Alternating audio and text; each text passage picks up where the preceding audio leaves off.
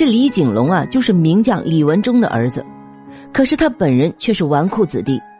当朱棣听说李景龙代替耿炳文成为大将军，并带领五十万大军后啊，笑着说道：“当年汉高祖刘邦能将十万之兵，现在这李景龙的才能啊，带多少兵都是来给我做下酒菜的。”就这样啊，朱棣一路势如破竹，四年后终于来到了南京。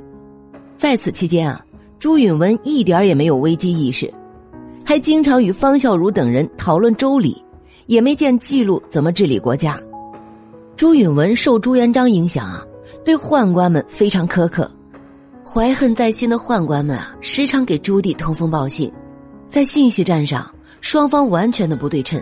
直到朱棣来到了南京，朱允文终于慌了神，他听从方孝孺的建议，让姑姑承庆公主出城门向朱棣求和，并向他保证啊，只要朱棣退兵，朱允文便割地。此时的朱允文啊，还是太天真。朱棣花了这么长时间准备，难道只是为了贪图一点土地？朱棣果然拒绝了他的要求。很快啊，李景龙等人就为朱棣打开了城门。朱允文急忙向群臣求救，却发现齐泰和黄子成啊早就没了踪影。等到朱棣进宫后啊，朱允文已不知所踪，成了历史谜团。咱们看啊。朱元璋自以为他为孙子安排好了一切，却唯独忘记了儿子们也会对朱允文产生威胁啊。再加上用人不当，本来朱允文就犹豫不决，朱元璋应该为他安排果断的人辅佐才对呀，而不是像黄子成和齐泰这种优柔寡断之人。等到朱允文需要用人时啊，才发现周围无人可用。朱元璋虽然犯了很多错误。但是朱允文也不完全无辜，他有多次机会能够除掉朱棣，却总是犹犹豫豫，最终败给了朱棣。朱棣继位后，开启了永乐盛世，治国能力比朱允文强了许多倍。这皇帝啊，还是他老朱家的。说到底，换了个强人皇帝，真正受害的是朱允文和方孝孺。方孝孺之死，咱们过后再说。但从长远来看。明朝的百姓却是受益者，朱元璋地下有知，不知啊会作何感想？咱们再来详细看看朱棣上位的靖难之役中的两大谜团。靖难之役为何爆发？代表性的意见是，因建文帝朱允文削藩了，但实则在朱元璋死前通过蓝玉案，几乎杀光了武将集团后啊，以文易武的削藩就已经成为了大势所趋。朱允文登基后是这么干的，朱棣当上皇帝后啊，他也是这么干的。若是站在朱元璋的角度啊，也能看清楚这种局势。由于储君朱标突然死亡，造成了大明未来的皇上成为弱势方，因此必须干掉以蓝玉为首的这些有力量推翻大明还一贯飞扬跋扈的人物。干掉这些人后啊，有能力翻盘的就只剩下各地的朱家藩王了。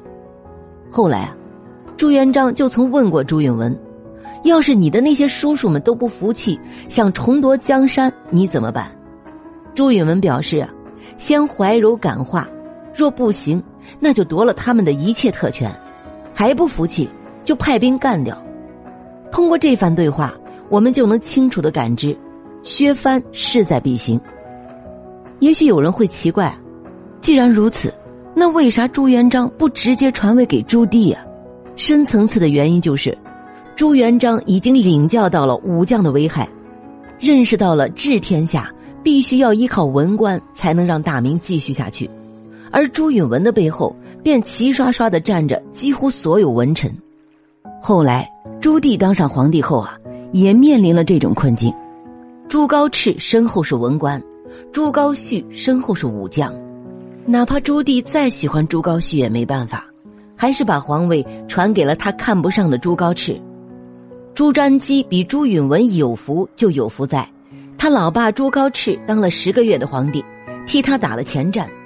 同时啊，朱棣为了避免大明再唱一出靖难之役的戏码，生前也是玩命的培养朱瞻基，让这位好圣孙成了文武全才的雄主，远胜过了深宫内长大的朱允文。所以后来朱高煦谋反时啊，朱瞻基根本不搭理群臣的反对，强横的御驾亲征，这是啥底气？反观朱允文能做出这种事儿来吗？非但不能，反而还对统兵出征的统帅表示啊：“朱棣那是我亲叔叔，你可别让我背上弑杀骨肉亲人的恶名。”就是朱允文的这句话呀，导致了朱棣死里逃生的这种事儿成了靖难之役中的常态。为啥？谁敢动他一根汗毛啊？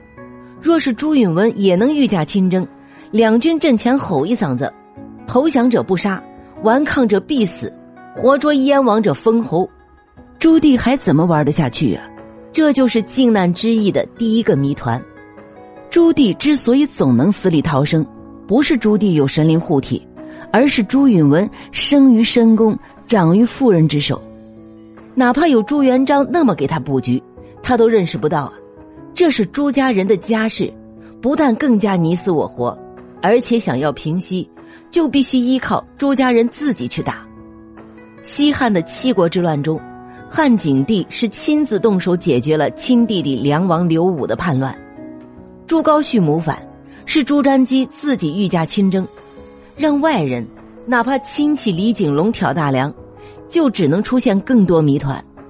这便引出了靖难之役的第二大谜团：李景龙为何攻不破北京城？一提靖难之役中朱允文之所以失败啊。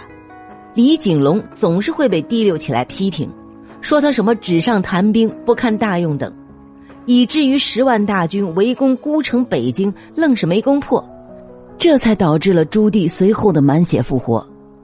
李景龙是不是纸上谈兵，没人知道，但从明史等相关资料中，却能清楚的看到啊，身为大明猛将李文忠的儿子，李景龙不但被普遍看好。就连朱元璋对他也是寄予厚望，由此李景龙才被视为新生代中的翘楚。朱元璋是啥人啊？史上少有的雄主，识人看人那是相当准的，连他都对李景龙如此看好，这还不能说明问题吗？那么既然如此，为何李景龙的优势兵力就攻不破北京城呢？因为当时朱棣根本不在城内，而是朱高炽。当然啊，还有徐皇后，在主持相关防务。魔鬼在细节。其实啊，李景龙当时几乎已经破了北京城，其手下瞿能率领着先锋部队，眼看就要突击入城了。只要这时李景龙随便再派一彪人马助攻，就能得手。